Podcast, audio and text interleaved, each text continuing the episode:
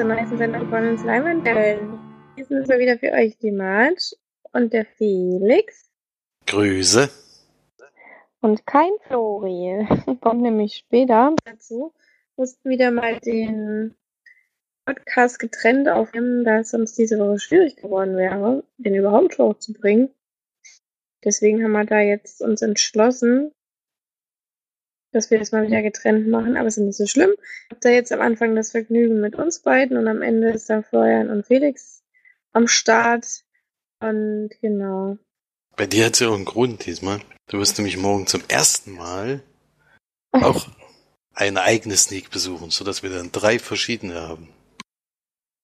Genau, es wird wahrscheinlich, nehme ich mal an, höchstwahrscheinlich immer die gleiche sein, die Florian hat, weil es dieselbe Kinokette ist, aber man weiß es ja nie, vielleicht habe ich auch mal was anderes.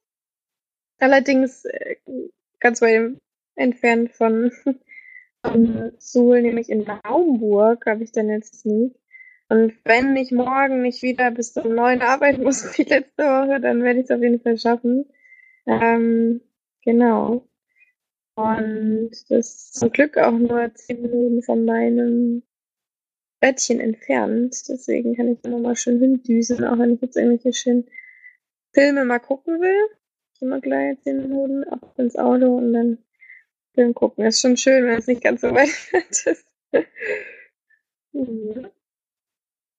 Gut, dann äh, haben wir diese Woche, glaube ich, nicht allzu viel zu erzählen, zumindest ich nicht. Ich habe keinen Film geguckt, da ich jetzt letzte Woche einen neuen Job angefangen habe und da so wahnsinnig viel zu tun gab und ich lange, lange Tage hatte.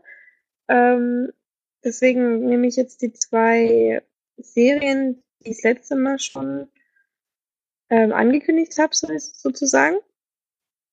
Und äh, würde die dann jetzt vorstellen und dann nachher, ich glaube, das gemeint, Florian hat auch nicht so viel, aber Felix hat wieder ein bisschen was geguckt, deswegen ähm, haben wir da schon ein bisschen was zu erzählen, aber wir fangen jetzt wie gewohnt an mit den Filmen Starts der Woche und die erzählt der Felix.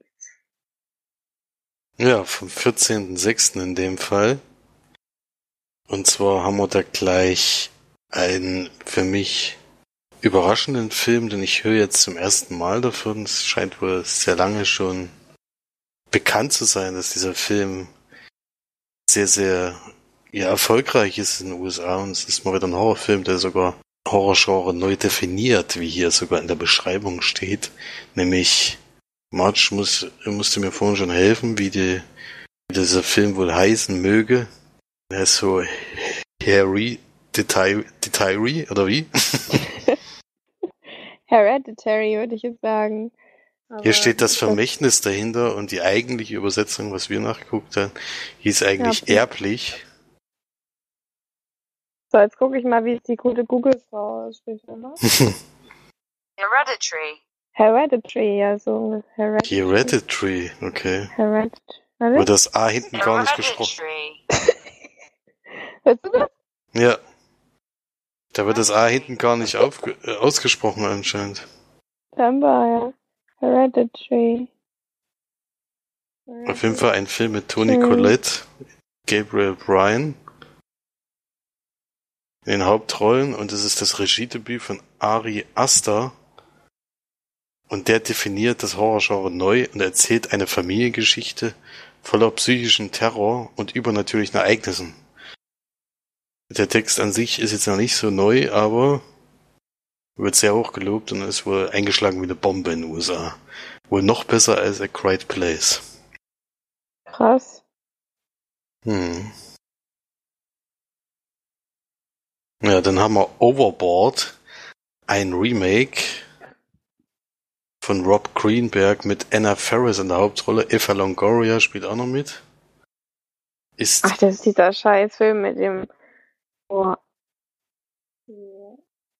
Anna Ferris ist doch da so eine Putzfrau oder so und dann gibt es auch so eine Yacht, wo so ein Typ äh, übelst böse zu der Scheiße zu der ist und der fällt dann aber vom Boot und sie gibt sich dann als seine Ehefrau aus oder so, weil er es nicht erinnern kann. So. Halt auch ja, Scheiß, das, ey. Das, das ist auf jeden Fall der Text, der so ähnlich hier steht. ich glaube, Obwohl das ich Remake ja von. Overboard, ein Goldfisch fällt ins Wasser, verliert ein reicher Schnösel sein Gedächtnis und muss zum ersten Mal in seinem Leben arbeiten. Dann kommen wir gleich zu der Sneak, die ich diese Woche hatte, nämlich das ist erst der Anfang, zu dem Film kommen wir gleich. Dann noch die brillante Mademoiselle Naila, französische Culture Clash Komödie um eine arabischstämmige Studentin aus dem Banlieue, die Re Rhetorikunterricht bei einem rassistischen Professor nehmen muss. Schon, ja. Wieder ein französischer Film. Dann haben wir vom Ende einer Geschichte ein Drama in der Verfilmung des gleichnamigen Romans von Julian Barnes wird ein Mann am Ende seines Lebens durch einen Brief zurück in die Vergangenheit katapultiert.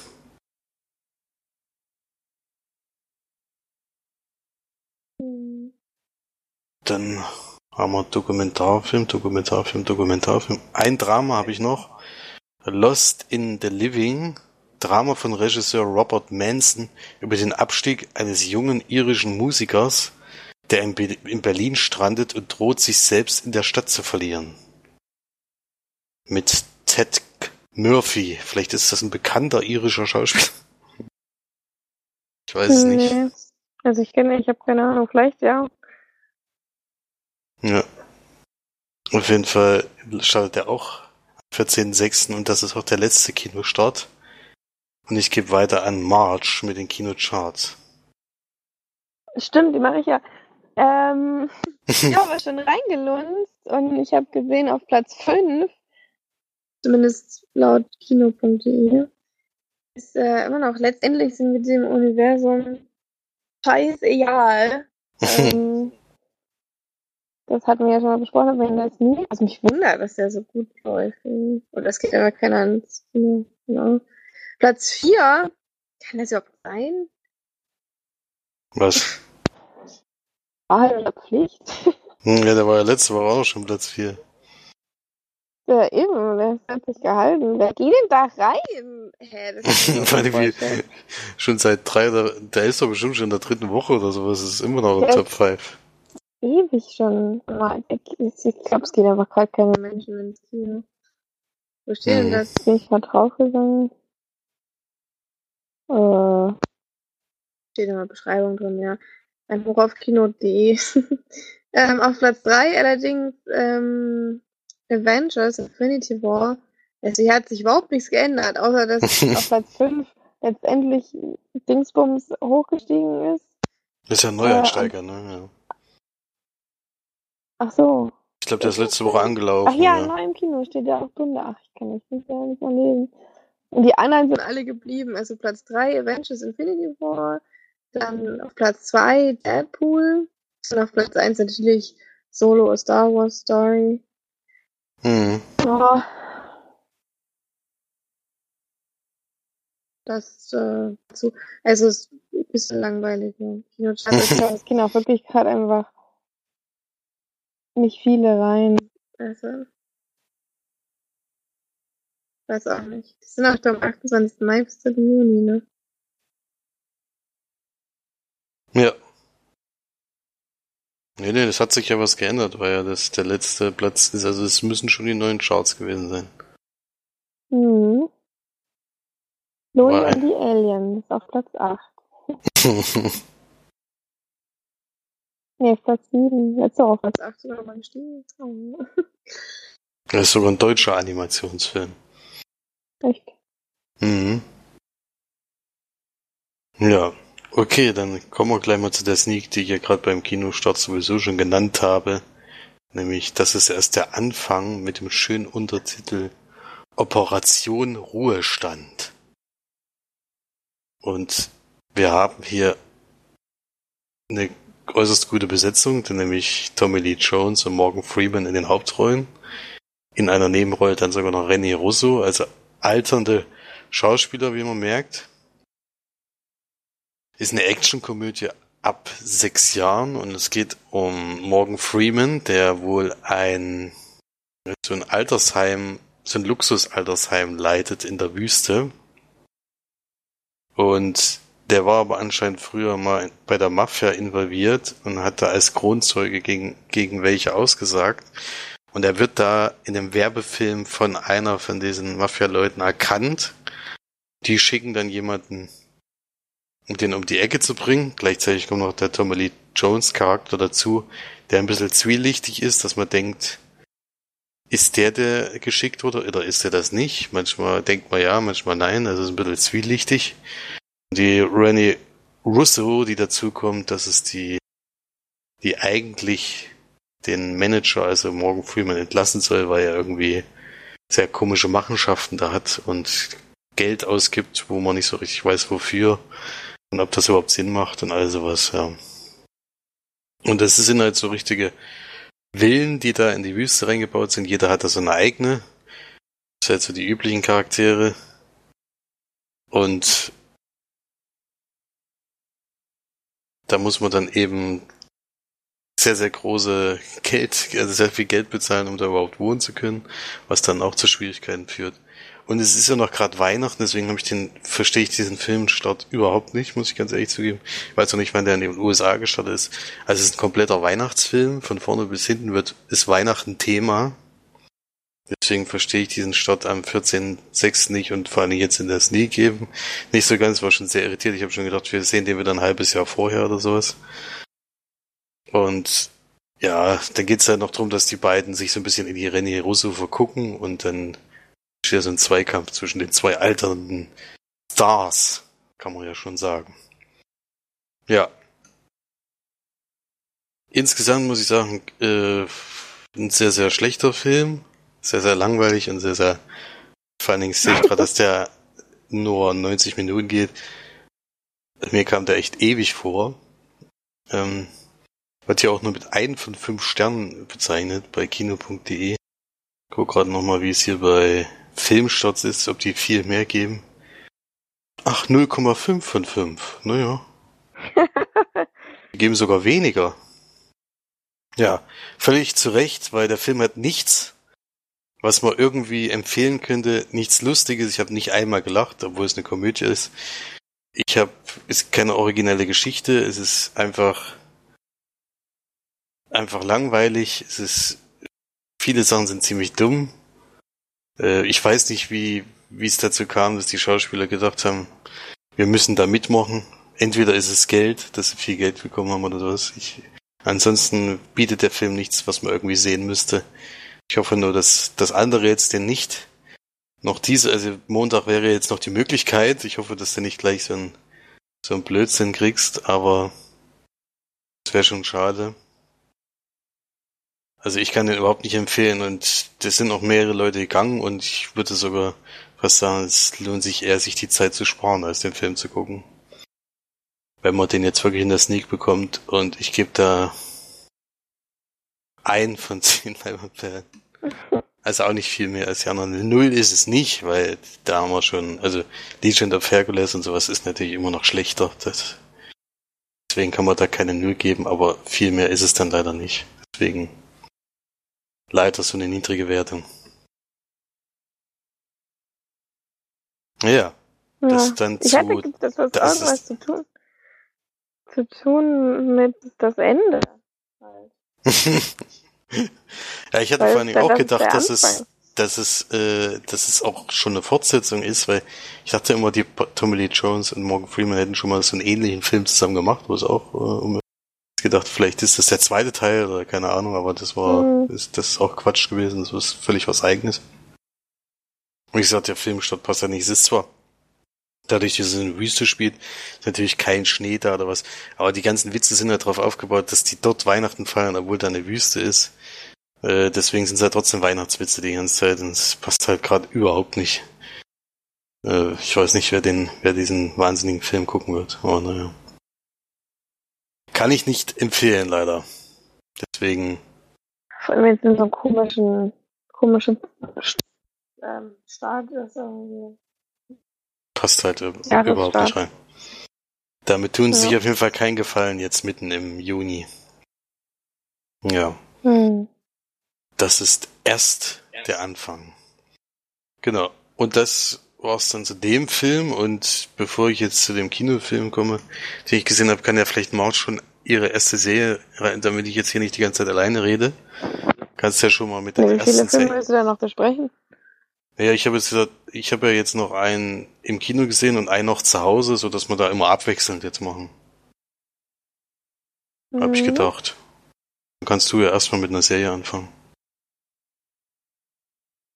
Muss ich nur dran erinnern, weil ich eigentlich auch geguckt habe. Also die erste Weise. Ach so, ja, und die zweite Staffel von Verhindern Why. Aber ich rede erstmal über ähm, Save, eine, ich glaube, Netflix-Produktion. Ja. Immer wenn am Anfang Netflix kommt, ist es eine Netflix-Produktion, oder? Im Normalfall schon, obwohl das auch bei ähm, die 20 Minuten sind der Serie ähm, The End of the Fucking World. The End of the Fucking World, genau.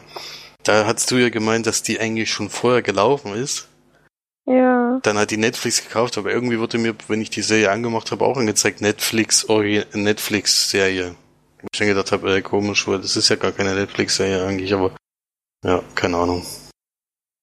Deswegen Mhm. weiß ich immer nicht so richtig, ob das jetzt direkt von denen dann produziert ist oder nicht, aber vielleicht ja trotzdem. Okay. Weiß ich weiß ich kann ja nochmal nachgucken. Ähm, weißt du das irgendwie? Ja, ist eine Co-Produktion zwischen Kanal Plus und Netflix. Also, genau. Eine britische Serie, ähm, die in Manchester, Liverpool spielt, glaube ich, in 2017. Und in der Hauptrolle der Bekannte, sozusagen, der ganzen ähm, Szenerie ist Michael C. Hall, also der Dexter, den wir die damals kennengelernt haben. Ähm, und ansonsten Amanda Eppington, Mark Warren, viele, die man nicht so kennt. Ich wusste eigentlich, dass Michael C. Hall Brite ist. er hat auf jeden Fall einen sehr krassen britischen Akzent. Ich habe nie in Englisch geguckt, deswegen wusste ich das gar nicht. ähm, aber jetzt habe ich die auf jeden Fall auf Englisch geschaut und ich gucke gerade, acht Episoden gibt's und das war die erste Staffel. Und die Episoden gingen immer zwischen 41 bis 47 Minuten, steht eigentlich alles da, aber Wikipedia so voll krass. Ähm, Regie hat geführt, wird created by da Conan Coben. Was der noch so gemacht hat. Äh, naja, noch so ein paar andere britische Drama-Serien, aber die sind wir jetzt nicht so. Gut, und in der Serie geht es darum, dass wir Michael C. Hall kennenlernen, der da einen, einen äh, Chirurgen, glaube ich, spielt, mit zwei Töchtern. Eine, die ist so um die 16, glaube ich, und die andere müsste so um 11, 12 gewesen sein, nehme ich mal an. Dessen Frau vor einem Jahr gestorben ist. Also es ist kein Spoiler, das ist wirklich in den ersten zwei Minuten lernt man das oder sieht man das eben, die Frau stirbt. Und dass eben so das Verhältnis zwischen ihm und seinen Kindern, mit der großen Tochter nicht ganz so toll ist. Und ähm, dass da so ein paar Probleme gibt. Und die Tochter dann an einem Abend ausgeht und wiederkommt. Und er quasi versucht, in diesem, er wohnt da eben in einem richtigen Dorf, wo jeder jeden kennt und ähm, er quasi auch die Polizeichefin kennt, mit ihr sogar auch ein Verhältnis hat. Und er dann sich sehr immer einmischt in die ganzen Ermittlungen und, ja, und selber dann sehr, sehr viel ermittelt und, und kommt und ja. Dann noch mehrere Nebenstränge. Eine davon ist zum Beispiel, dass diese, die Tochter von ihm ist eben auf eine Party gegangen, äh, von einer, ja, von einer, von einem Mädchen, das so die Geliebte ist, diese Riesenparty eskaliert und da passiert noch was sehr Schlimmes. Das ist eine der, der Stränge. Und ähm, das andere ist, dass dann auf dieser Party der Freund sozusagen der, der kleine, ich glaube Ashley hieß oder so, die da entführt wird. Genau. Äh, weiß ich jetzt gar nicht, die ist gar nicht. Nee, Jenny. Jenny, genau. Ähm, deren Freund quasi auch der Party und dessen Mutter hat, äh, wird quasi auch ganz am Anfang der Serie vorgeworfen, dass sie, äh, mit, weil sie Lehrerin ist, mit einem Minderjährigen eine Affäre hat und einen Geschlechtsverkehr hat und so weiter. Und da wird dann noch ermittelt und so weiter. Es gibt sehr viele Stränge, die so ineinander ziehen und die sich halt so überschneiden während der ganzen Serie und so weiter. Ja, ich hatte mir die runtergeladen, kurz bevor wir in Urlaub geflogen sind, damit ich auf der Reise was zu gucken habe und dann habe ich das auch immer mal vor dem Schlafengehen mal noch mir so eine Folge angeguckt. Und ähm, es ist eigentlich eine relativ belanglose, würde ich mal sagen, Serie. Es ist jetzt nichts, was irgendwie heraussticht oder was jetzt wirklich katastrophal schlecht ist. Ich finde manche ähm, ist, würde ich jetzt mal sagen, ähm, finde ich, fand ich sehr lame. also so ein bisschen nicht sehr, nicht sehr fesselnd und man guckt sich, also ich habe mir das halt so angeguckt. Ich denke mal, auch wenn ich jetzt nicht runtergeladen hätte, hätte ich es auch nicht zu Ende geschaut, weil ich es dann sehr uninteressant am Ende dann fand, weil sich viele Dinge mir nicht erschlossen haben und ich vieles überhaupt nicht interessant fand. Und äh, so diese ganze, man denkt, dass man, das hört sich ja ein bisschen an wie so Ermittlungsarbeiten und so weiter, ist es im Endeffekt auch, weil er selber ja viel macht, aber er macht halt auch extrem viel Blödsinn. Also das geht dann ja schon manchmal auf die Nerven, wenn man dann so denkt, ey, das würde doch jetzt kein normaler Mensch machen. Und ähm, dann äh, die Polizeichefin macht dann auch irgendwie totalen Quatsch. Und ganz am Ende gibt es, ganz, ganz am Ende gibt es noch einen Plot-Twist, den ich äh, leider auch schon vorher mir erahnt habe. Also alles in allem war es wirklich nicht so die, der Burner, würde ich jetzt mal sagen. Ähm, es, unser Bruder Konstantin hat ihn auch geguckt, die, die Folge, und fand es auch nicht so gut. Ähm, der hatte den jetzt auch nur wegen dem Schauspieler geguckt, weil er ja Dexter sehr, sehr gerne geschaut hatte damals. Und ja, wann, ich war jetzt auch nicht sehr überzeugt davon. Also, ja. Ja, schade. Ja, es ist, ähm, es ist leider. Klang jetzt am Anfang gar nicht so schlecht. ja, ja es, äh, es ist einfach nicht so, nicht sehr spannend erzählt und nicht sehr fesselnd. Und wie gesagt, die machen halt manchmal einfach so ein diese, wo du dir dann denkst, so, ja, weiß auch nicht, das hätte, hätte man sich was sparen können und dann wäre es vielleicht anders verlaufen und so.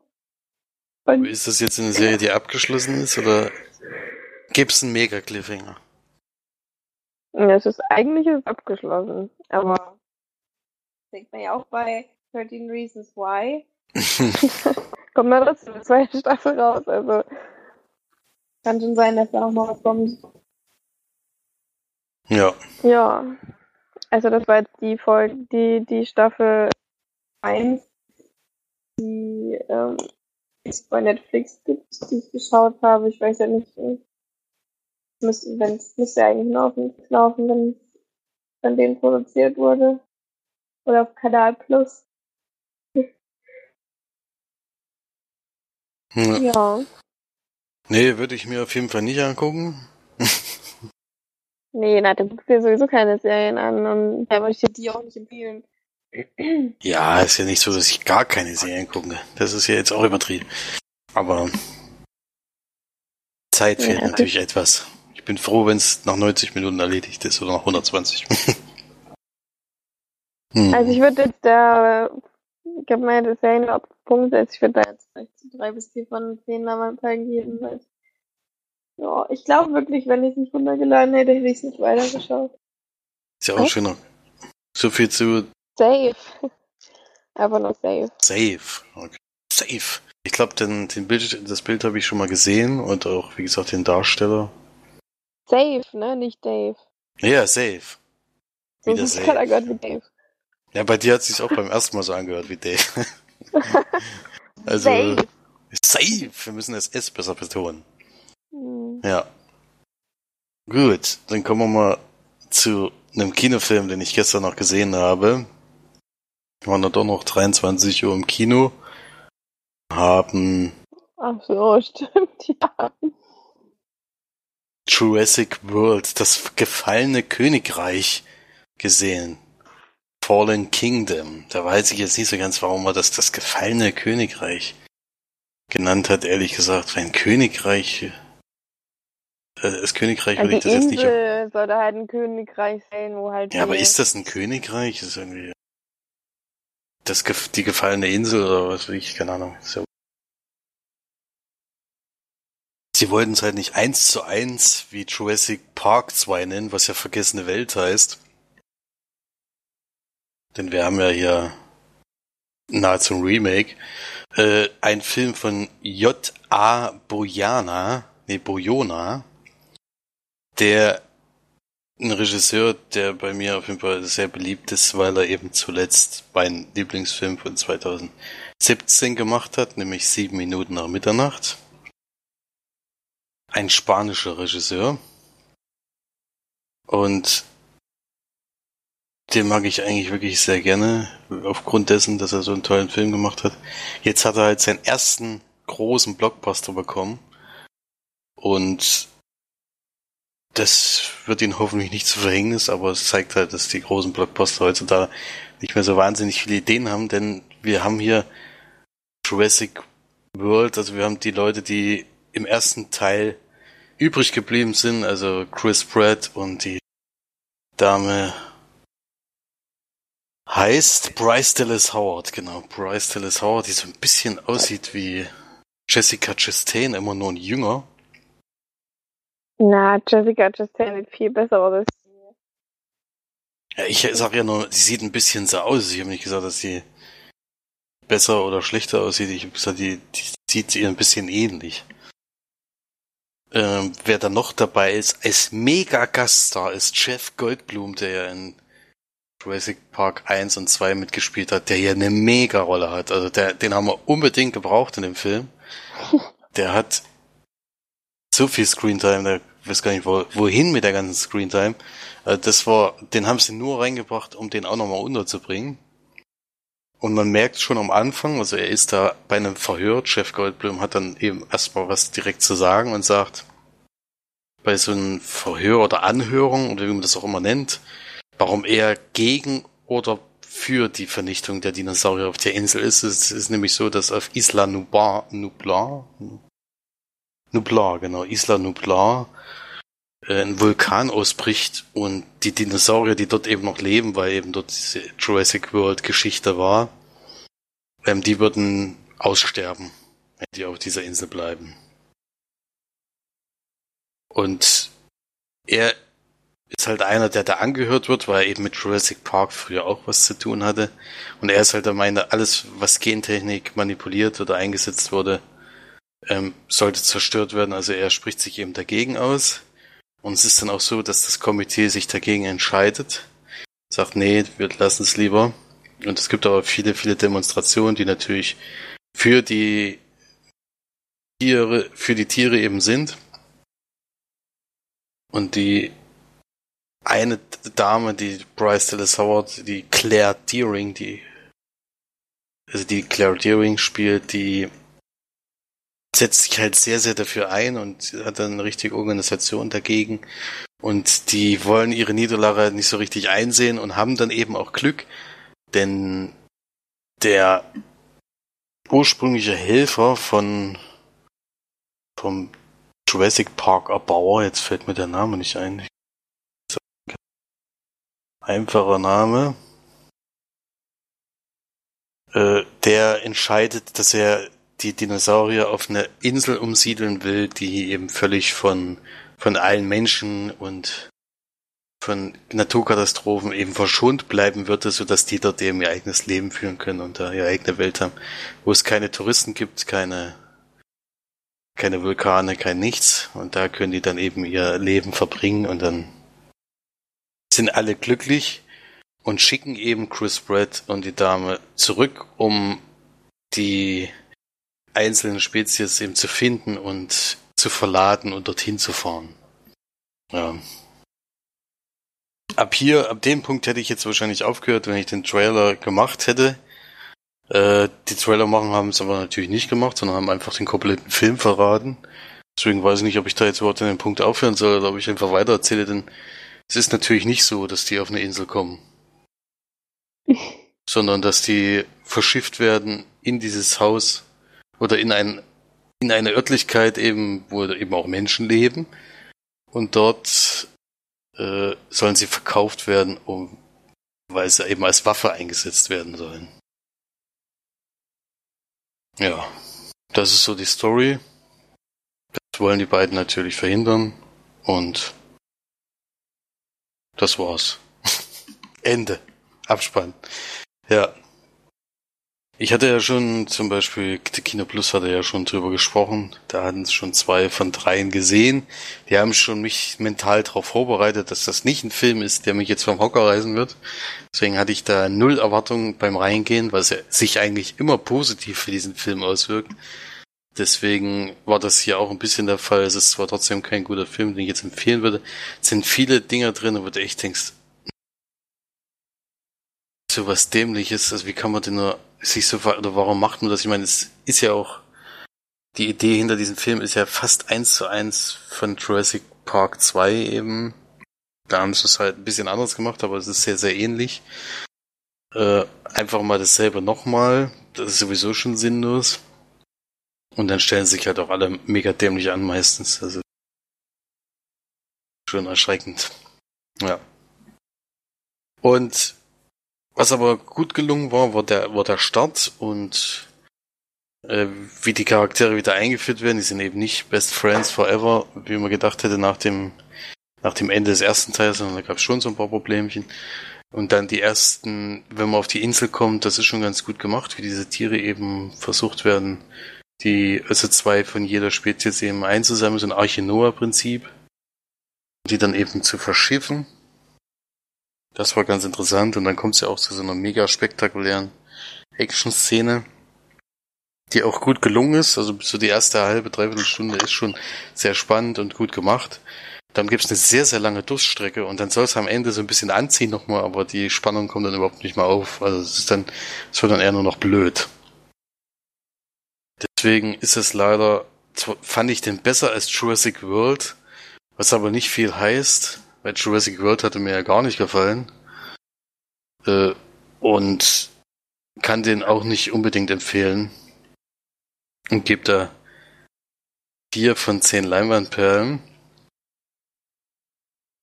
Was ich positiv fand, war der 3D-Effekt. Wir waren bis im Kino 1. Warum ich das jetzt so, so betone, wird March nur wissen, weil wir haben ja uns sozusagen äh, mal angeschaut, wie das funktioniert. Dieses 3D. In dem, also in zwei Kinos ist da das 3D anders als in anderen Seelen. Und ich fand, man hat es auf jeden Fall gemerkt. Ich meine, der Film geht über zwei Stunden. Im Normalfall, ab einem gewissen Moment setze ich dann die Brille ab, weil mir die, also entweder die Augen wehtun oder der Kopf wehtut und mache halt mal eine kurze Pause. Das war bei dem Film jetzt nicht notwendig. Und ich fand vor allen Dingen, dass das Bild sehr, sehr scharf und sehr, sehr gut war. Im Gegensatz zu dem mhm. letzten 3D-Film, den ich gesehen habe. Ähm, also das konnte man auf jeden Fall gucken und ich fand der 3D-Effekt war hier auch in Ordnung. In Ordnung heißt aber nicht, dass irgendwelche Szenen drin waren, die jetzt herausgeragt hätten. Also es ist dann trotzdem immer noch dieser tiefe Einblick ins Bild, aber ich hatte wenigstens ein sehr scharfes Bild und auch ein helles Bild und nicht dieses verdunkelte, wenn man mal eine Brille aufsetzt. Das, den Effekt hatte ich da gar nicht. Deswegen, Aber sind jetzt auch andere Brillen?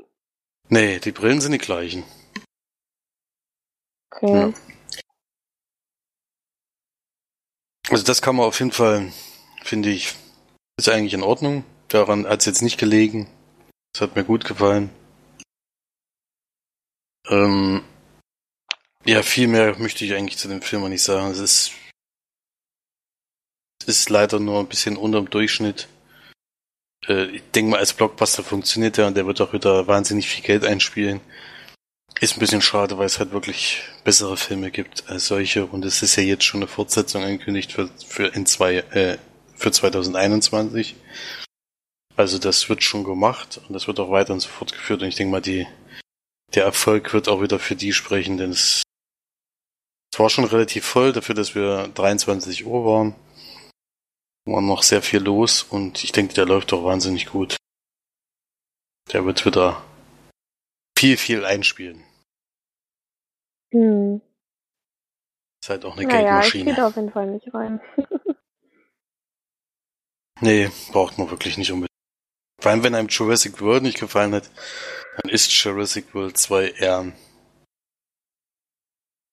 bisschen, wie gesagt, es gibt eine kleine Steigerung. Es gibt sogar eine sehr emotionale Szene, muss ich sagen. Die war für mich sogar emotional. Hatte ich in so einem Film jetzt nicht unbedingt erwartet. Aber das war eine erstaunliche Szene, finde ich. Aber das rettet den Film natürlich überhaupt nicht. Das ist eine gute Szene im Film, ist halt dann doch zu wenig. Deswegen Hm. bleibt es da bei einer sehr niedrigen Wertung. Und jetzt bin ich gespannt, wie eine Serie fortgesetzt wird, die eigentlich nach einem Buch war und das auch beendet wurde am Ende des Buches. Und es gibt kein zweites Buch, es gibt aber eine zweite Staffel. Hm. Es wird auch wahrscheinlich eine dritte Staffel geben. So wie das hier ja, sich anfühlt, zumindest. Kann ich ja schon mal spoilern, es gibt einen mega Cliffhanger am Ende. also wenn es da keine zweite Staffel gibt, dann werden bestimmt einige raus eingefügt. Ähm, aber gut, Das Gute ist jetzt aber, ist jetzt aber am ersten Teil, äh, ersten Staffel nicht gewesen. Nö, gar nicht. Da war es komplett abgeschlossen, so wie es im Buch auch ist. Ähm, deswegen hat es auch viele verwundert. Ich denke mal, es war auch wirklich nur wegen dem großen Erfolg der Serie und wegen der Diskussion um die Serie, dass äh, jetzt eine zweite Staffel gemacht wurde. Tote Mädchen lügen nicht, heißt es ja auf Deutsch. Ähm, ja, in der ersten Staffel ging es ja darum, dass wir die Schau also Catherine Langford heißt die Schauspielerin und Dylan Minette kennengelernt haben, beziehungsweise erstmal Dylan Minette, ich weiß nicht mehr den blöden Namen von dem.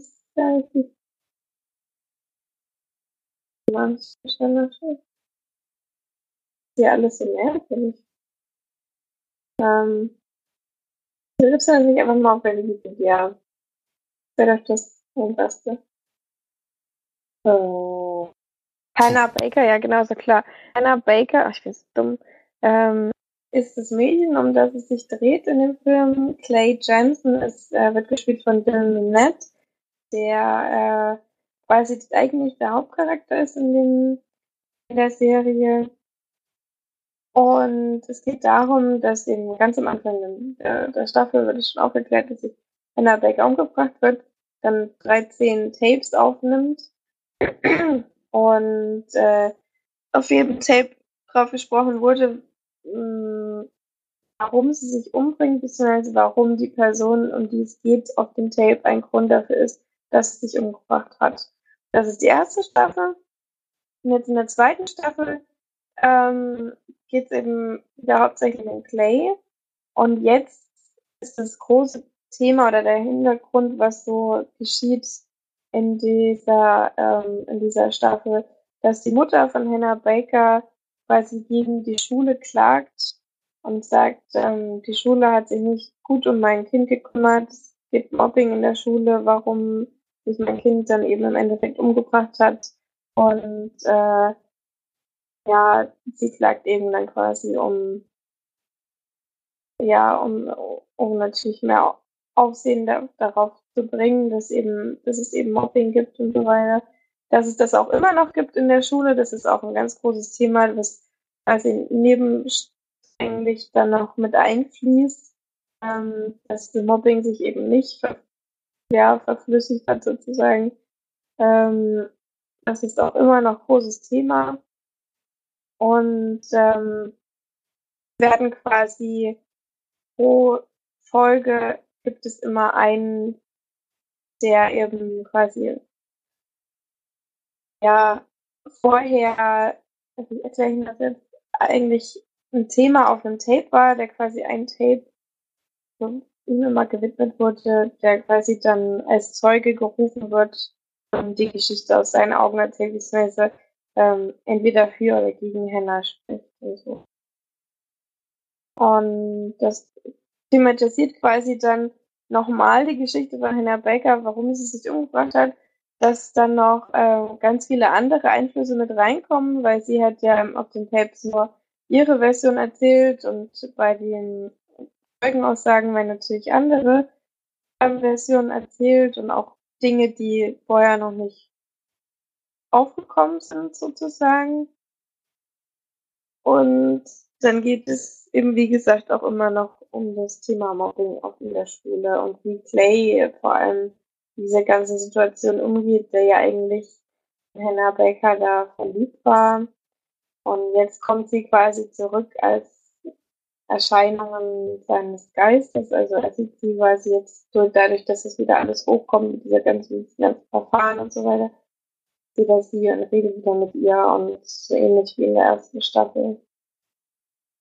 Ja, so ist das in der zweiten Staffel, was ich sehr, sehr gut finde, was man auch wirklich mal der Serie auf jeden Fall hoch anrechnen soll, ist, dass sie extrem gut mit diesem Thema umgehen und das auch extrem ernst nehmen. Das merkt man einfach, weil ganz bevor die Staffel losgeht, man die unterschiedlichen Schauspieler in die Kamera sagen, wenn es dir nicht gut geht, wenn irgendwas ist, rede mit jemandem, sag, erzähl deine Geschichte und so weiter. Und wenn du willst, ruf in die Nummer an oder geh auf die die Webseite und kümmere dich darum, lass dich nicht so behandeln und so weiter. Und ähm, nach jeder einzelnen Folge kommt nochmal so eine Aufstimme von einer der, der Schauspieler sozusagen, wenn der Abspann, Abspann läuft und sagen, wenn du betroffen bist, dann geh auf mindestens y-info oder sowas.de, weiß auch nicht, ähm,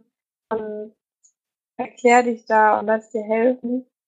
Was ich wirklich sehr, sehr gut finde, weil nämlich das Thema wird auch vorher immer, kommt, kommt so, ein, so, ein, so ein kleiner Text, wo halt steht, wenn, wenn du betroffen bist und so das Thema sen, also sensibel, was für dich ist, du ähm, vielleicht mit einigen Dingen nicht zurechtkommst, dann schau dir die Serie lieber nicht an und so. Das finde ich schon ziemlich, ziemlich stark.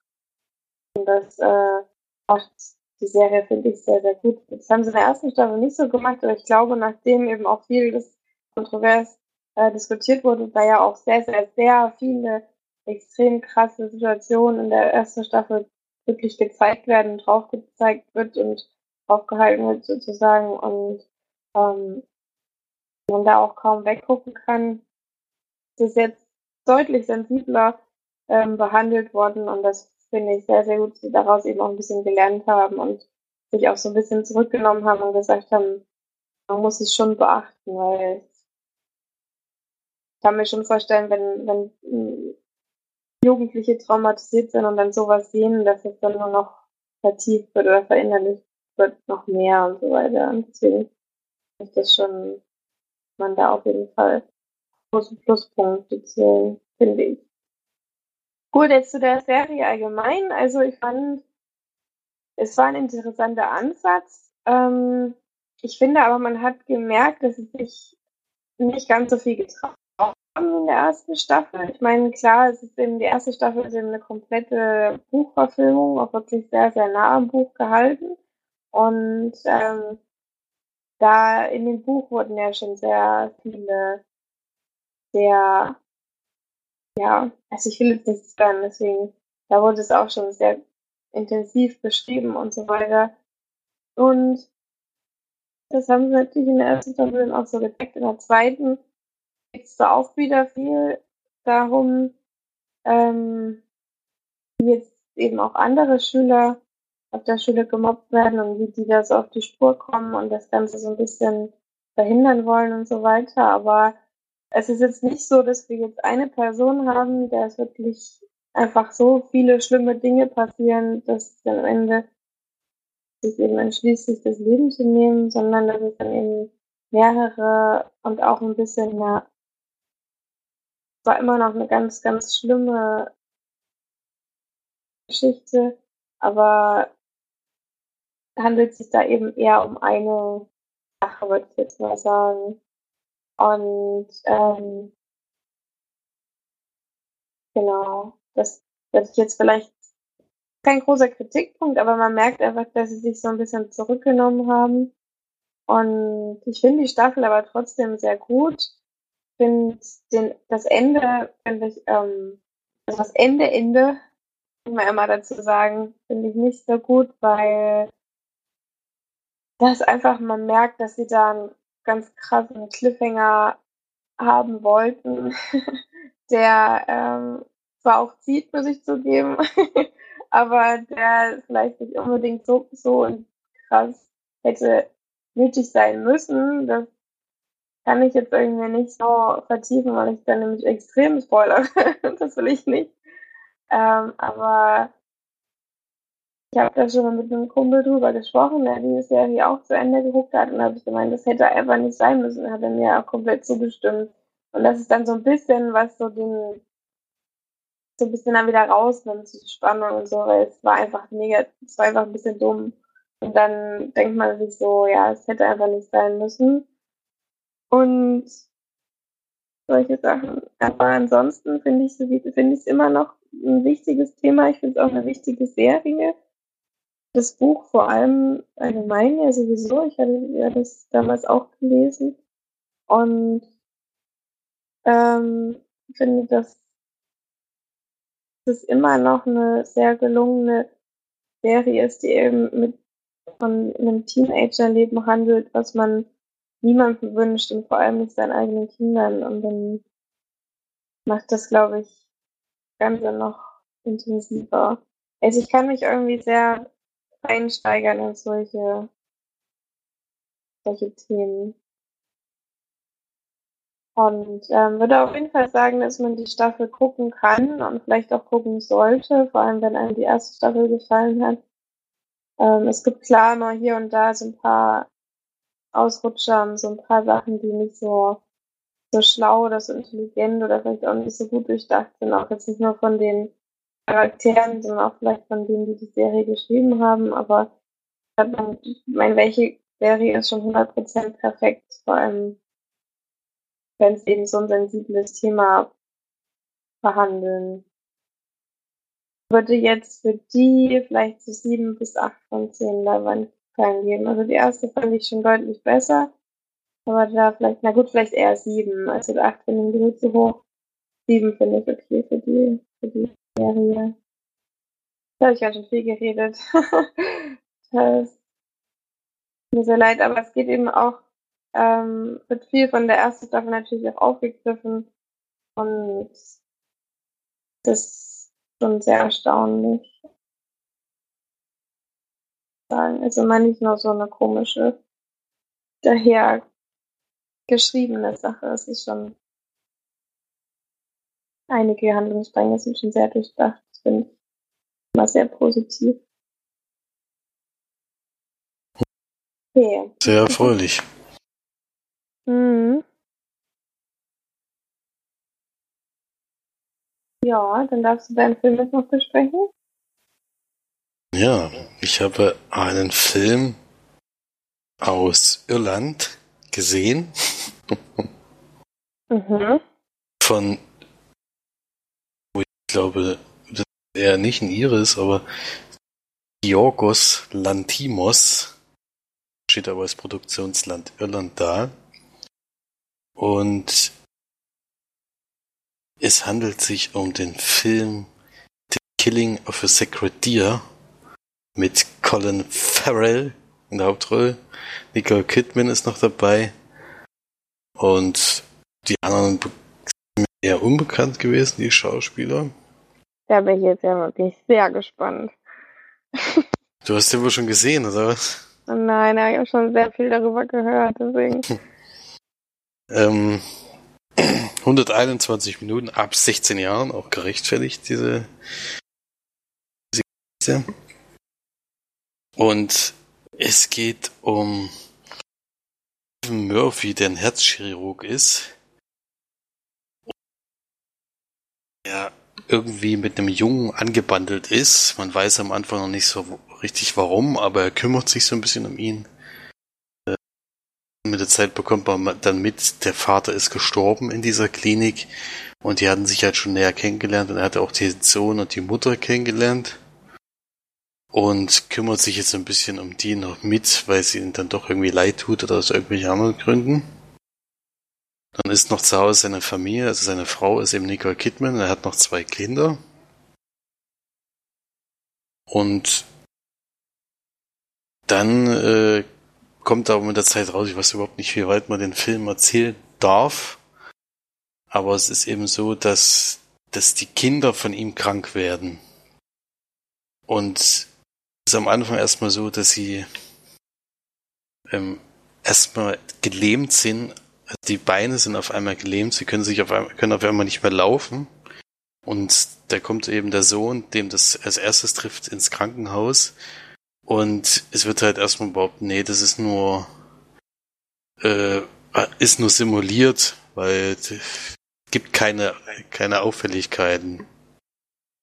Und als er eben dieses Krankenhaus verlassen will, kann auch erstmal wieder laufen und dann nach kurzer Zeit fällt er aber wieder um. Und das passiert dann eben auch der Tochter und irgendwann äh, gibt es dann auch einen Grund dafür, warum das alles passiert. Den würde ich jetzt aber nicht voran, weil ich wusste zu dem Film eigentlich fast gar nichts. Ich weiß nicht, wie weit der Trailer was verrät, aber ich denke mal, der ist. Der, die legen schon großen Wert darauf, dass man eben das nicht weiß, was da los ist. Würde ich mal behaupten. Hm, es ist etwas, äh, also ein sehr, sehr künstlerischer Film, würde ich jetzt mal sagen. Denn erstens sind die Kameraperspektiven äußerst ungewöhnlich an vielen, vielen Stellen, was wirklich, wirklich toll aussieht, muss ich ehrlich zugeben. Und da gibt's überhaupt nichts dran zu mäkeln, aber es war halt ungewöhnlich, wie das an manchen Stellen aussieht. Also da haben sie sehr, sehr viel probiert und experimentiert. Das ist schon, schon irgendwie witzig gemacht. Und es sind so ganz sterile Personen, die da eben mitspielen. Also man kann sich so vorstellen, dass der der Vater eben, der Colin Farrell Charakter, der hat eigentlich keine Emotionen. So sind eigentlich alle Charaktere drinne. Es sind eher so, es kommt eine ganze Zeit so vor, als wären es so roboterähnliche Menschen. Es gibt eigentlich keine Gefühlsausbrüche. Ähm, es gibt keine Freude, es gibt keinen, also auch die Beziehung zwischen den beiden ist halt so wie also ganz komisch. Das hinterlässt einem so ein ganz komisches Gefühl von äh, irgendwie ist das so wie, als wären sie schon tot an manchen Stellen. Also es kennen sich zwar, die reden miteinander, aber es ist alles so vorgefertigt, alles so vorgeplant. Also der, der Zeitplan von den beiden, wie sie was machen, auf was die einzelnen Personen stehen, die sind auch schon sehr außergewöhnlich sind, was die da für Begierden haben, die da auch thematisiert werden. Ähm, ist alles, also ich, diese Sachen, die da passieren, sind zwar ungewöhnlich, aber die Personen zeigen einfach keine Reaktion darauf, also keine positiven oder negativen Reaktionen drauf, sondern es ist dann einfach komplett den Film nur monoton. Das, das ist wirklich etwas irritierend die ganze Zeit, weil man weiß gar nicht so richtig. Am Ende habe ich gedacht, es kommt noch so ein Mega-Twist und dann sind Cyborgs oder sowas, aber das kam zum Glück nicht. Das hätte ich dann auch mega dämlich gefunden. ja. Äh, da, den, das kann ich schon mal den, den Leuten nehmen, die den Film gucken werden. Daran muss man sich halt gewöhnen, so ein bisschen. Also es ist schon irritierend am Anfang, aber man kommt dann mit der Zeit rein. Dann, wie gesagt, es ist sehr ungewöhnlich gedreht an vielen Stellen und man weiß halt relativ lange nicht, was eigentlich los ist. Und irgendwann kommt es dann eben raus, dann ist es schon eine sehr, sehr dramatische Geschichte. Da gilt es dann auch, also da weiß man nicht so ganz genau, wie sie, wie sie auf diese Idee gekommen sind, dass das eben der Grund sein, oder der, der Grund dieses Films habe ich nicht so ganz verstanden. Es ist wohl auch, also dieser Titel weist wohl auf irgendeine Sage auch hin von aus der griechischen Mythologie, die wohl auch darauf passt, The Killing of a Sacred Deer heißt ja eigentlich die Tötung eines heiligen Hirsches. Ähm, das ist irgendwie der Hinweis, äh, wie, wie sie auch zu der Idee, zu dieser Geschichte gekommen sind. Aber das ist schon sehr außergewöhnlich. Man muss sich ja ein bisschen drauf einlassen. Ich denke, da ist, da ist auch wieder so ähnlich wie bei A Ghost Story. Die Spanne sehr weit von wahrscheinlich überragend bis null Punkte. Wird ein sehr großes Auf und Ab geben bei diesen ganzen Rezensionen, würde ich mal denken. Äh, ich habe ich hab mich auch sehr schwer getan, muss ich sagen, lange Zeit, um erstmal in diesen Film reinzukommen und äh, um da irgendwie zu erkennen, warum ich diesen Film jetzt gucke. Also es ist nichts, wo du am Ende rausgesagt hast, es war schön, mal einen Film geguckt zu haben, sondern es ist schon, es ist schon so ein bisschen eine Qual, diesen Film ganz anzugucken. Weil er eben erstens dieses Monotone die ganze Zeit, dann ist die Story wirklich sehr äh, schon schockierend. Also so, dass man denkt, also von wie kommt man auf so eine Idee und warum verfilmt man sowas? Und es ist sehr ungewöhnlich. Ich kann es ganz schlecht beschreiben. Man soll den Film, glaube ich, mal gucken, wenn einen da jetzt das Interesse geweckt hat. Soll man den Film mal gucken. Es ist halt so ein Experiment. Ich denke mal, da gibt's, hohe, niedrige Wertung auch zwischendrin. Ich würde mich auch dann nur zwischendrin einordnen, aber ich würde jetzt keine schlechte Wertung dafür geben, weil dafür war dann doch äh, auf die Ungewöhnlichkeit eben doch irgendwie spannend, dass du doch da dabei geblieben bist, trotz der 121 Minuten und ich jetzt nicht irgendwie große Längen erkennen konnte. Also es sind zwar ein paar Sachen gewesen, die wo man auf die Uhr geguckt hat, aber insgesamt musste ich jetzt nicht spulen oder sowas oder nach vorne springen. Deswegen kann ich den Film auf jeden Fall vorsichtig empfehlen. March weiß ich überhaupt nicht, ob ich den empfehlen soll, muss ich ganz ehrlich zugeben. Also das kann ich überhaupt nicht ein, also allgemein bei Personen, die ich so kenne, und überhaupt, insgesamt kann ich überhaupt nicht einschätzen, ob jemand den Film gut oder schlecht findet. Ganz, ganz schwierig.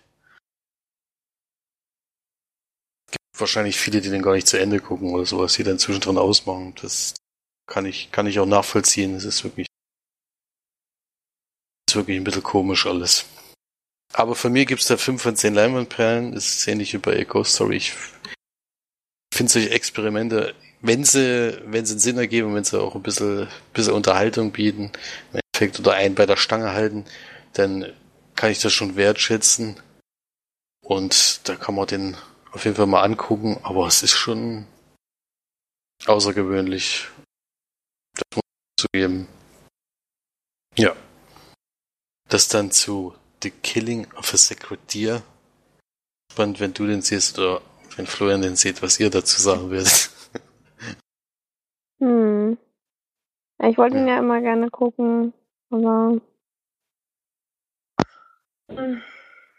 ich traue mich nicht so ganz ran, muss ich sagen. Ja, es ist halt wirklich äh, ja, schwieriges, schwieriger Film, wirklich. Es ist so ähnlich, es ist so ein Film, den man wahrscheinlich gerne für sich herschiebt. Und man denkt, naja, den gucke ich irgendwann mal, dann mache ich dann mal, dann mache ich mal. Aber mhm. irgendwie legt man da doch nie ein oder man guckt nie so richtig an. Ich weiß auch nicht. Das ist ist halt wirklich ein anstrengender Film. Anstrengend ist, glaube ich, das richtige Wort. Oh, oh. Naja. aber ich will, ich werde, glaube ich, trotzdem nochmal schauen, aber mal gucken.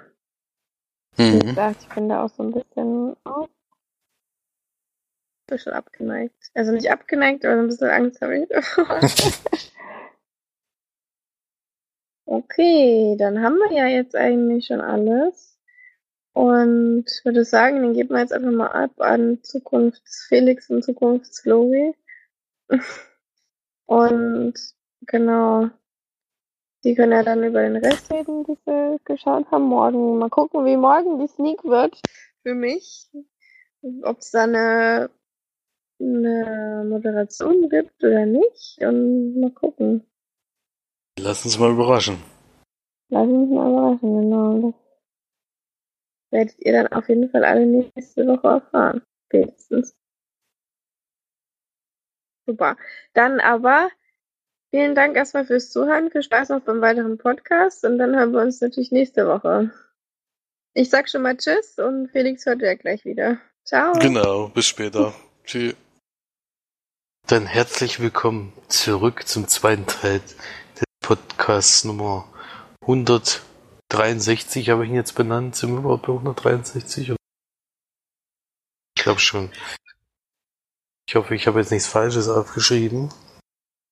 Marge und ich haben ja schon Teil an Filmen besprochen. Serien vor allen Dingen. Und jetzt kommen wir noch zum Teil, wo Florian auch noch seine Filme bespricht. Der war nämlich nicht nur der Sneak, sondern auch noch so im Kino und hat noch was zu Hause gesehen. Kann auch noch eine Kleinigkeit dazu beitragen. Deswegen kommen wir jetzt gleich mal zur Sneak. Und da kam ein Film, eine Fortsetzung von einem Film, den ich sehr mag und sehr gerne geguckt habe. Und ich war allerdings schon vorgewarnt, dass das wahrscheinlich der Oberknaller wird, aber ich bin gespannt, was Florian jetzt davon hält. Strangers hatte ich in der Sneak Zusatztitel für den zweiten Teil des Opfernacht im Deutschen. Und es spielen mit Christina Hendricks, die kennt man sogar. Alle anderen Schauspieler fand ich relativ unbekannt. Bailey Madison spielt noch mit. Martin Henderson. Kann ich aber nicht weiter. Und es geht um eine Familie, die ähm, auf dem Weg ist in Internat. Die Tochter, die ist ungefähr 15 oder 16 oder sowas, soll aufs Internat geschickt werden, weil sie sich auf der öffentlichen Schule nicht richtig benehmen konnte. Und das ist anscheinend relativ weit weg vom Heimatort der Familie. Deswegen sind sie auf dem Weg dorthin. Gibt noch einen Bruder dazu, also sind vier Personen insgesamt. Und auf dem Weg dorthin machen sie halt bei einem Onkel von dem Mädchen in so einem Trailerpark, um dort die Nacht zu verbringen und dann nächsten Tag noch den Rest der Strecke zu fahren. Wenn es halt anscheinend ziemlich weit ist. Und in diesem Trailerpark kommen sie halt ein, so ein Wohnwagen zur Übernachtung sozusagen. Und dort klopft jemand an. Sie gehen an, an die Tür und ein junges Mädchen und, also das heißt junges Mädchen, ungefähr das Alter von der Tochter. Und sagt einen Namen. Jetzt habe ich leider den Namen vergessen zu sagen. Weißt du das noch? Das ist auf jeden Fall der gleiche wie im ersten Teil. Tamara, oder? Tamara, ja. Ich glaube, ich glaube, das ist der gleiche. Und fragt, ob Tamara da ist. Und die sagen halt, hier ist keine Tamara. Hast du hier vertan? Hm. Und es wird aber nicht so ganz klar, was das, was diese junge Dame überhaupt will. Und also dieser Tamara auf sich hat, wird eigentlich im ganzen Film nicht so ganz klar. ich weiß nicht, wie es im ersten Teil ist. Und ähm, es geht dann ziemlich schnell los, dass seltsame Dinge passieren, dass ähm, auch seltsame Personen sich um die ganzen Trailer herum bewegen, die keine besonders freundlichen Absichten zu haben scheinen. Und ziemlich schnell im Film passiert dann auch schon ein, ein Todesfall, der auch die, diese Familie betrifft. Und sie merken gleich, dass da irgendwas ähm, richtig Seltsames vorgeht und dass sie wirklich um ihr Leben kämpfen müssen gegen eine Gruppe von Menschen, die sie scheinbar nicht kennen und auch gar nicht wissen, was die für eine Motivation haben, ähm, ihnen Gewalt anzutun, aber die das ganz offensichtlich mit Mitteln versuchen und gerne die Leben, die, äh, die paar Leben, die in den Trailerparks sind, auslöschen möchten. Und ja, wie das versuchen, das sehen wir dann während des Films. Ist ab 16, glaube ich. Finde ich ein bisschen überraschend. Denn es passiert schon einiges so. Noch einige auch heftigere Szenen dabei im Film. Problem bei der ganzen Story ist, dass er leider ein, ziemlich schlechtes Drehbuch. Es geht schon bei den Dialogen los. Die Schauspieler sind nicht so überragend und kriegen auch ein schlechtes Skript noch an die Hand, mit dem sie arbeiten müssen. Dialoge sind teilweise wirklich ja, schwer zu ertragen. und ähm, sämtliche Figuren in dem Film verhalten sich an mehreren Stellen ja, das sehr, sehr unlogisch und Nein, bei den Opfern könnte man das immer noch mit äh, damit in Verbindung bringen, dass sie halt in einer extremen Ausnahmesituation sind und auch nicht richtig wissen, wie sie sich verteilt, wie sie sich verhalten sollen, aber das gilt leider auch für die Angreifer, die sind auch nicht viel, die stellen sich auch nicht viel klüger an. hm. ist schon manchmal wirklich sehr, sehr seltsam, was da passiert. Und dadurch verliert der Film einfach an, an Glaubwürdigkeit und auch an Spannung, denn Ähm, viele Szenen sind sehr, sehr nach bekannten Strickmustern. Also zum Beispiel schon durch die Dialoge der Protagonisten kriegt man mit, wann was passieren könnte oder wann was passiert und wer als nächstes wahrscheinlich das Zeitliche segnen wird. Das ist alles leider nicht sehr überraschend, sondern man weiß schon so ungefähr, was im nächsten passieren wird. Das finde ich immer ein bisschen schade. Und ich habe ja jetzt schon öfter gehört, dass der erste Teil sehr viel besser sein soll, sehr viel spannender. Kennen leider noch nicht. Das gilt für den Teil hier nicht. Der ist wirklich ein unterdurchschnittlicher Horrorfilm, den man sich nicht anschauen muss, vor allem nicht im Kino. Das macht überhaupt keinen Sinn. Geht auch bloß 80 Minuten. Also wenn überhaupt einmal zu Hause.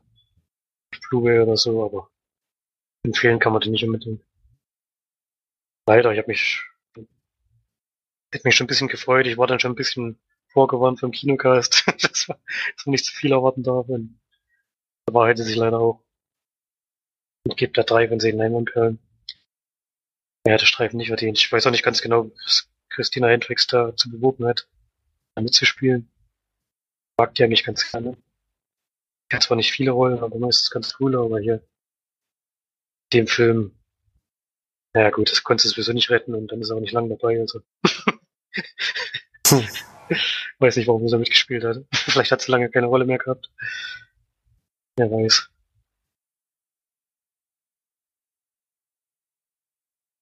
Mhm. Ja, es ist ein bisschen schade, weil mir der erste Teil wirklich sehr, sehr gut gefallen hat und auch jetzt noch gefällt. Da waren natürlich auch tolle Darsteller dabei, aber es hilft ja nicht immer. Es halt auch so spannend sein und der ist sehr gut gelungener Horrorfilm, eher ein Kammerspiel, was man immer wieder gerne anschaue, weil eben auch so kurz geht. Zweiter jetzt, dort passt das auch sehr gut. Filmdauer ist da auch entscheidend. Bei manchen Geschichten oder bei manchen Stories muss er nicht weit über 90 Minuten gehen. Ist dann lieber straff und dann dafür durchgängig spannend. Und es ist natürlich enttäuschend. Ich habe allerdings nicht unbedingt mit besserem gerechnet, weil, weil es ja meistens so ist, dass Fortsetzungen eher schwächer sind als die Originale. Oder die ersten Teile. Und in dem Fall hat es halt auch ganze zehn Jahre gedauert. Und wenn dann in der Zeit es nicht geschafft wird, ein vernünftiges Drehbuch zu schreiben, wo Dialoge drin sind, wo man sich die ganze Zeit denkt, kein Mensch redet auf der Welt so wie die oder kein Mensch handelt so auf der Welt wie die, dann tut es mir echt leid, dann ist man irgendwie nicht so ganz fähig. ich werde mir trotzdem sicherlich irgendwann mal anschauen, aber im Kino auf keinen Fall.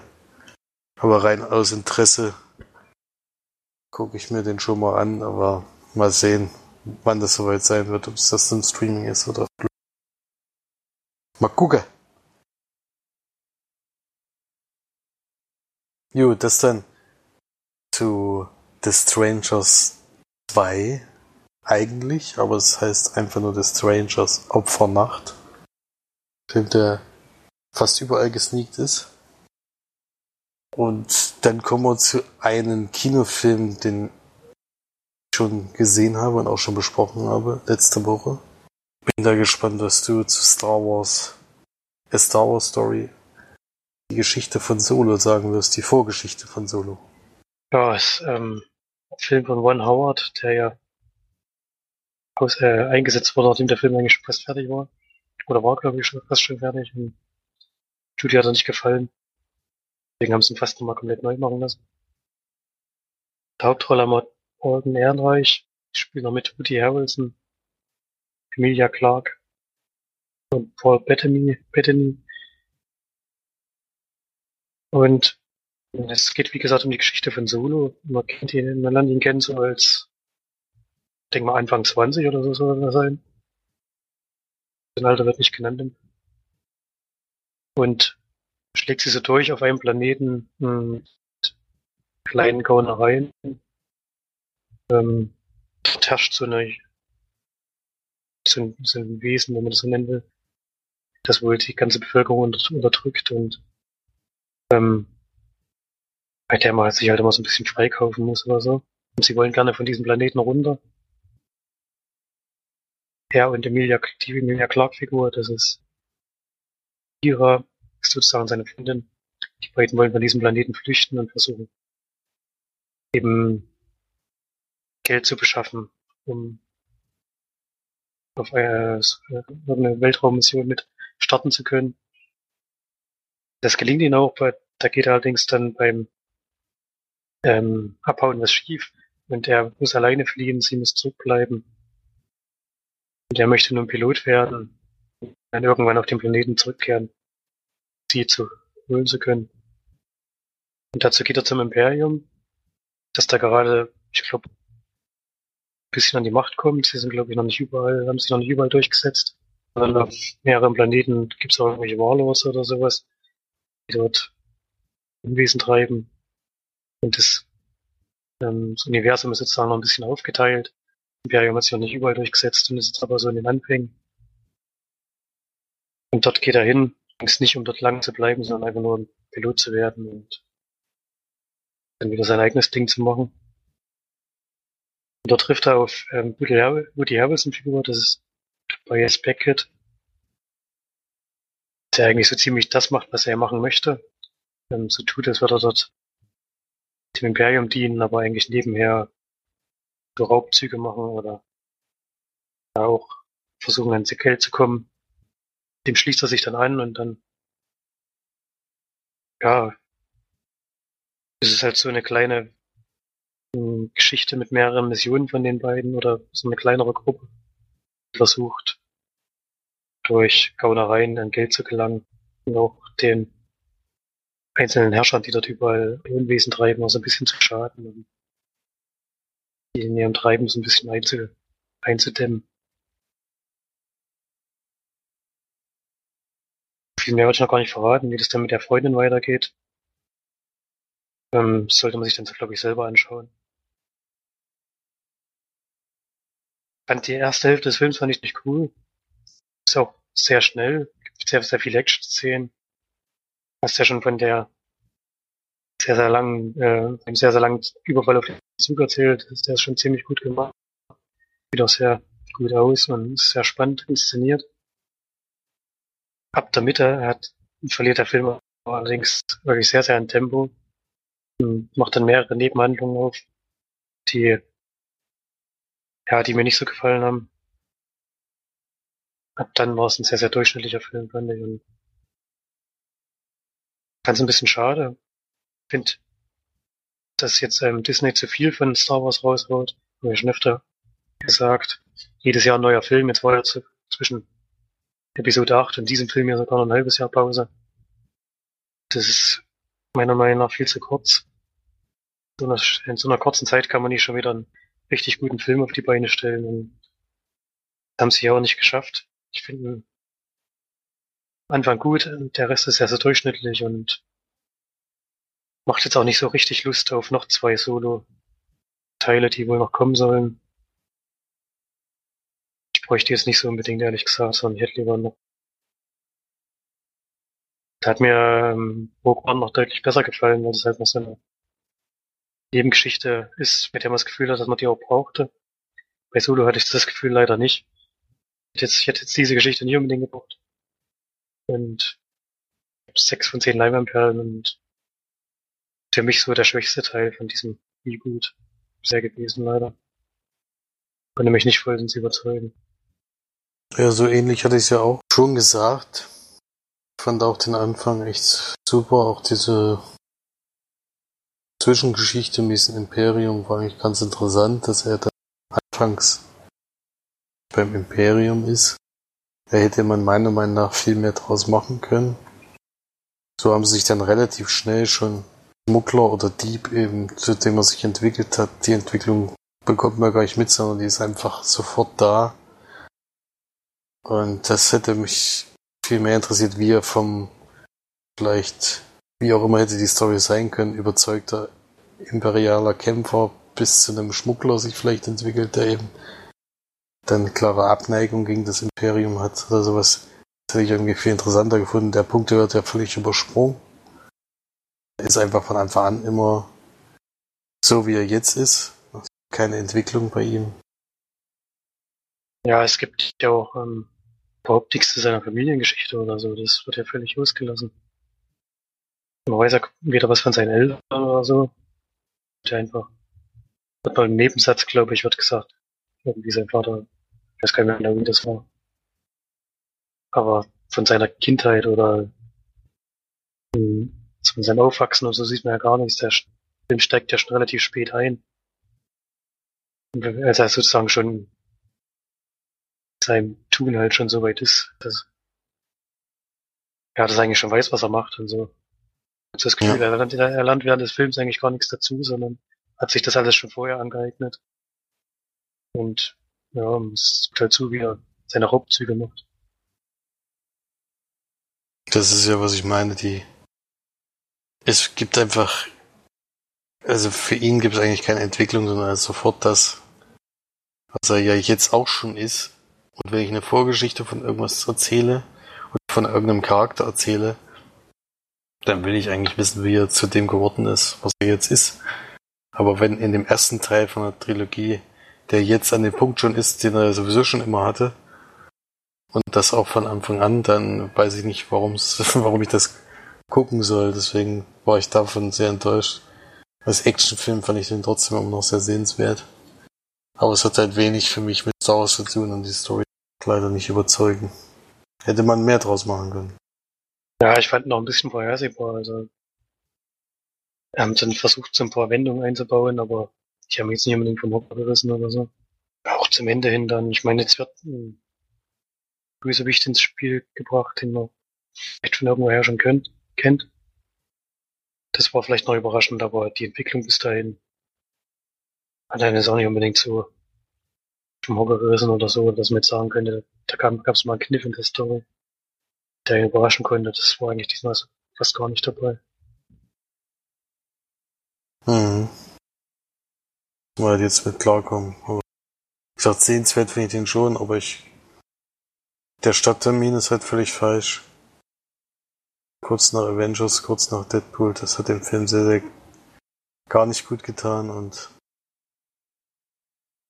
der ist halt leider viel zu durchschnittlich, um zu ragen. Schade. Hätte ich mir mehr gewünscht. Ja, so viel dann zu Solo A Star Wars Story. Und kommen wir mal zu dem Film, den wir zu Hause noch gesehen haben. Ich hatte gestern dann ja einen Film übrig gelassen, damit ich Florian heute nicht komplett alleine spricht. Und habe als Blu-ray noch bekommen eine, auch eine Fortsetzung. Allerdings schon ein vierter Teil einer Reihe, die im Horrorbereich zu Hause ist. Und ich hatte auf jeden Fall alle drei Teile, glaube ich, gesehen und sogar Teil 2 in der Sneak damals in Suhl. Florian zusammen. Und es ist, ich denke mal, der letzte Teil der Insidious-Reihe, nämlich The Last Key. Und das ist von dem Regisseur Adam Robitel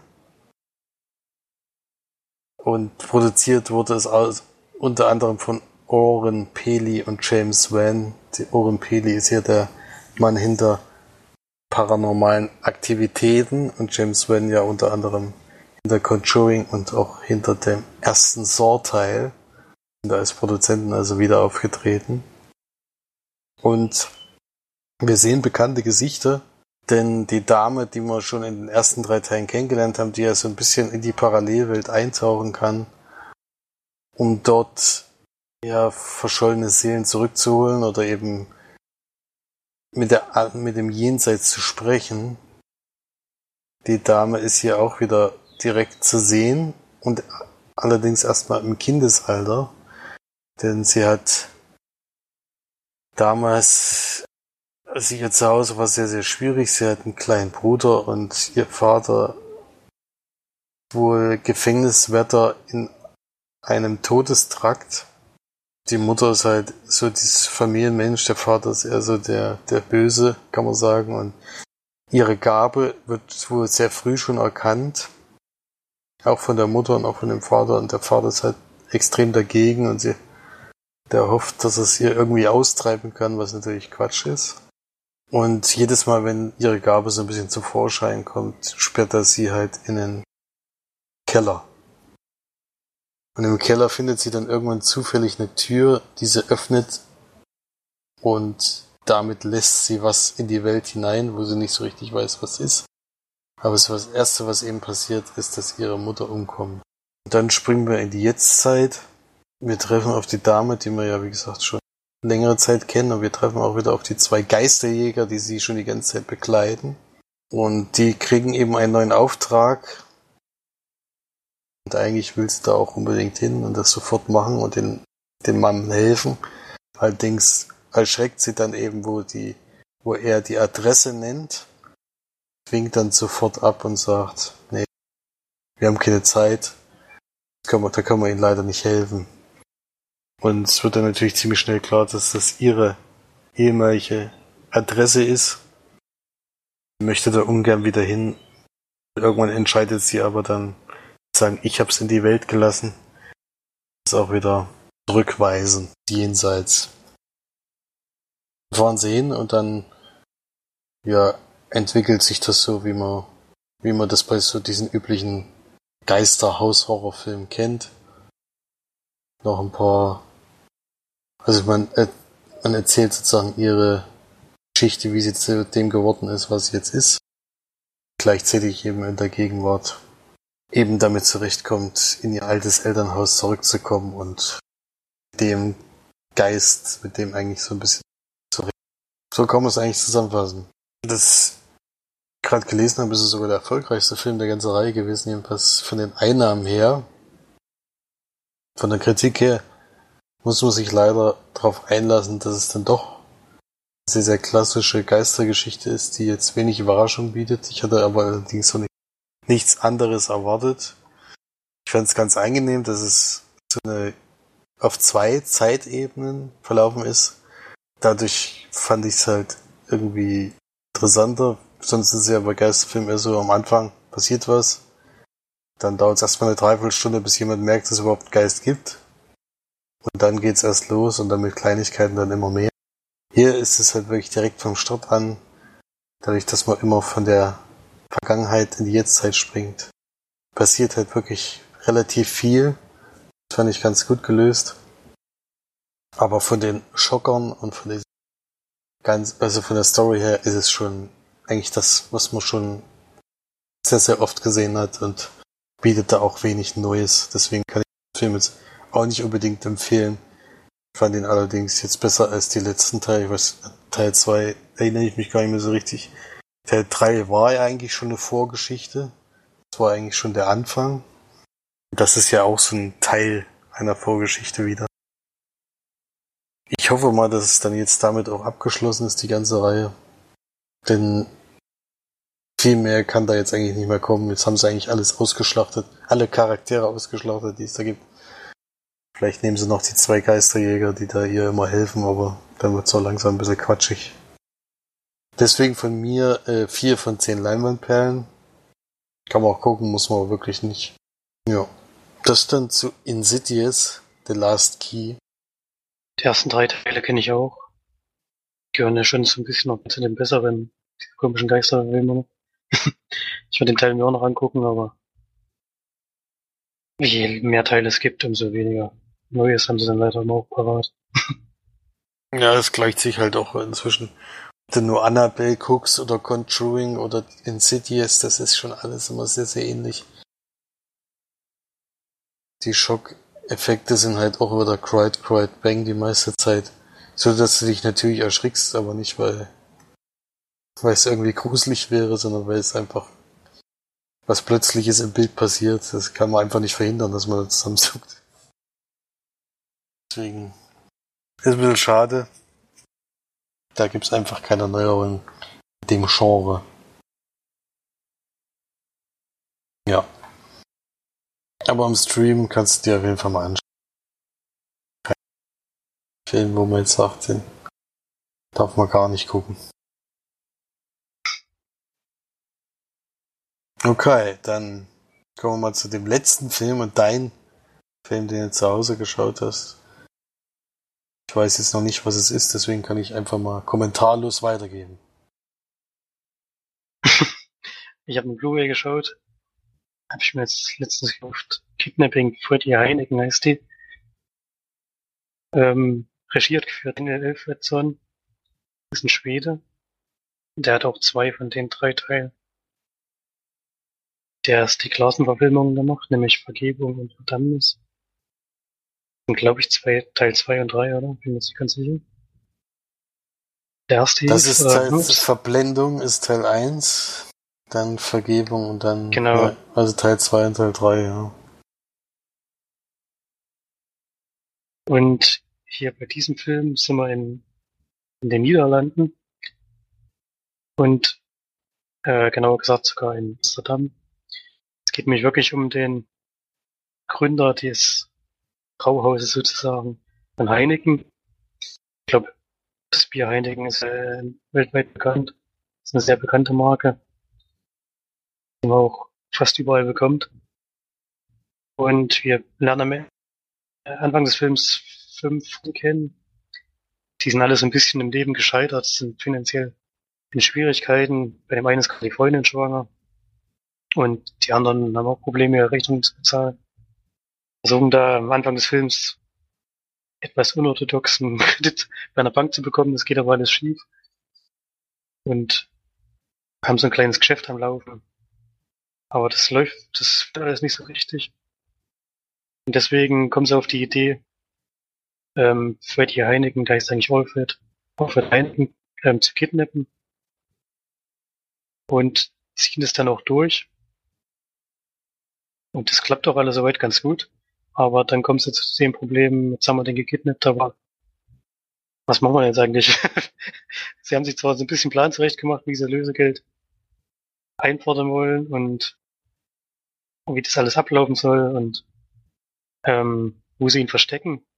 Aber das Problem ist, dass beim Zusammenbekommen des Lösegeld oder so, oder beziehungsweise die Firma ist nicht, ist nicht so schnell bereit, das Lösegeld zu bezahlen, wie sie vorher gedacht hätten.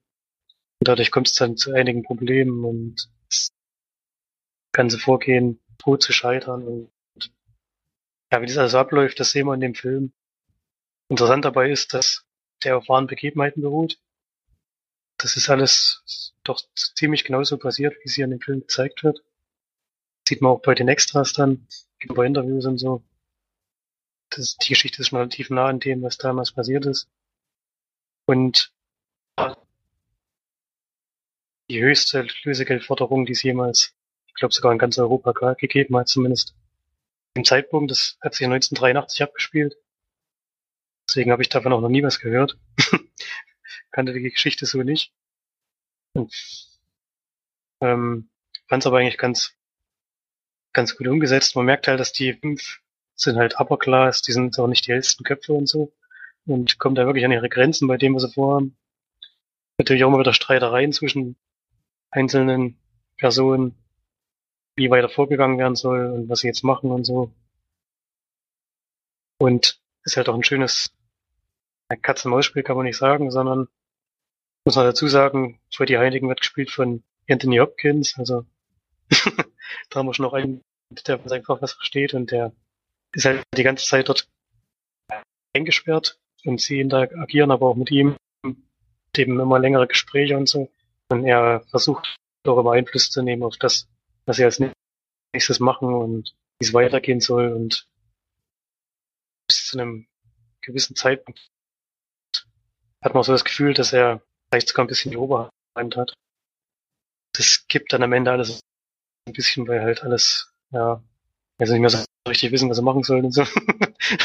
alle schon kurz vorm Ausrasten sind, weil es alles so lange dauert und funktioniert alles nicht so richtig, wie sie sich das vorgestellt haben und dadurch kommt natürlich auch ähm, der Gekidnappte in Gefahr, weil sie halt, ja, nicht so richtig wissen, was sie jetzt machen sollen, was auch mit ihm machen sollen und so. War auf jeden Fall ganz interessant anzuschauen, geht auch 90 Minuten, fand ich für den Film eine gute Filmlänge. Dadurch konnten sie noch die Spannung aufrechterhalten. Und ja, wie das alles ausgeht, mich natürlich nicht verraten. Und zum Schluss steht dann da, was aus all denen geworden ist, die da so dabei waren. Das fand ich auch ganz interessant zu sehen, was die jetzt so machen und wie es so, so ergangen ist. Und ich würde schon eine kleine Empfehlung aussprechen. Es ist kein beratender Film oder so und hat man auch so ähnlich bestimmt schon mal irgendwo gesehen. Aber es ist halt ein kleiner Film. Mit ganz guten Schauspielern. Es ist noch Sam Worthington dabei und Jim Sturges kennt man auf jeden Fall auch. Die sind mit in diesem ähm, Trupp dabei, der halt Führung durchzieht. War, glaube ich, einer der ersten Rollen von Sam Worthington. Zumindest in, ist er, glaube ich, Australier. Ich glaube, dann also internationalen, ähm, in der internationalen Film ist, glaube ich, einer seiner ersten Rollen gewesen. Den kann man sich mal anschauen, wenn man hinterher mal über den Weg läuft.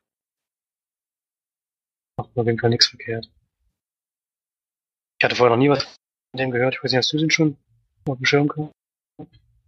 Nee, ich hab, der Titel kommt mir zwar bekannt vor, aber ich habe, also gesehen habe ich ihn auf keinen Fall. Aber auf dem Schirm hatte ich ihn jetzt auch nicht. Ich weiß, der Titel kam mir aber trotzdem jetzt bekannt vor. Ja, kann ja sein. Also Vielleicht hat man sogar mal was von deren Führung gehört. Die hat äh, ziemlich viel Aufsehen erregt, dadurch, dass die Lösegeldforderung so hoch war. 35 Millionen Dollar, glaube ich. Die sie verlangt haben.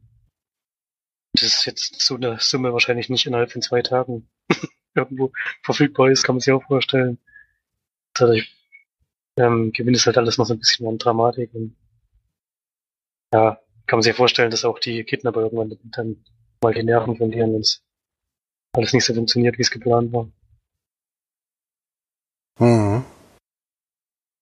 Ein ganz ja, guter kleiner Film. Würde mich auf jeden Fall auch interessieren. Ganz auch cool, dass der Ende. Ganz auch cool, dass der Anthony Hopkins mitspielt. der macht das schon wieder richtig gut, ja. Ja. Gut, dann beenden wir auf jeden Fall den Podcast noch. Davor können wir noch über einen Kommentar berichten, den Eri geschrieben hat zu unserem Urlaub. Nach Italien in Urlaub fahren, wenn Italien, wenn Italien nicht bei der WM dabei ist, ist natürlich ziemlich entspannt. Naja, wir waren ja nicht während der WM dort, deswegen haben wir, glaube ich, jetzt keine großen Auswirkungen verpasst oder so. Denke ich mal, weiß ich nicht. Aber während der WM wäre natürlich sehr los gewesen, wenn Italien dabei wäre, das kann ich mir vorstellen. Ja, so sehr feuriges Völkchen, wenn man das mal so nennen will. die gehen dann schon ziemlich, die gehen dann schon ziemlich ab, wenn sowas stattfindet, das stimmt. Das können wir Aber vorstellen. wir sind jetzt schon wieder, jetzt schon wieder zurück. Waren nur eine Woche. Das heißt nur. Wir sind jetzt aber wieder, schon wieder am Arbeiten. Alle. das stimmt. Aber es war natürlich ein sehr schöner Urlaub da unten, das kann man schon mal sagen. Es war sogar nicht mal so heiß wie hier. Also hier war es ja anscheinend unerträglich. Wir fahren, sind echt nach Italien gefahren, hatten da kühl, war es kühler als hier, schon erstaunlich. Es war auch besser so, weil so Ultrahitze vertragen wir sowieso nicht so richtig. Und tatsächlich, ja. tatsächlich war das Mittelmeer schon warm. Schon überrascht hat. Aber so ist es halt. Ja, dann schließen wir den Podcast damit ab. Unseren Urlaubsbericht, Kurzbericht. Wir schauen mal, was Florian und March hat es ja gestern schon angekündigt. Zum ersten Mal in Naumburg, zum ersten Mal können wir von drei verschiedenen Sneaks berichten. Aber da March und Florian auch noch dieselbe Kinokette haben, sind wir mal gespannt, ob da trotzdem noch auch wenn es montags beides zur selben Uhrzeit ist, dann trotzdem noch unterschiedliche Filme kommen. Sehr gespannt. Dann können wir nächste Woche auch wieder über viele andere Filme berichten. Bis dahin auf jeden Fall eine schöne Zeit. Genießt das Wetter und geht fleißig ins Kino. Bis zum nächsten Mal. Tschüss. Tschüss.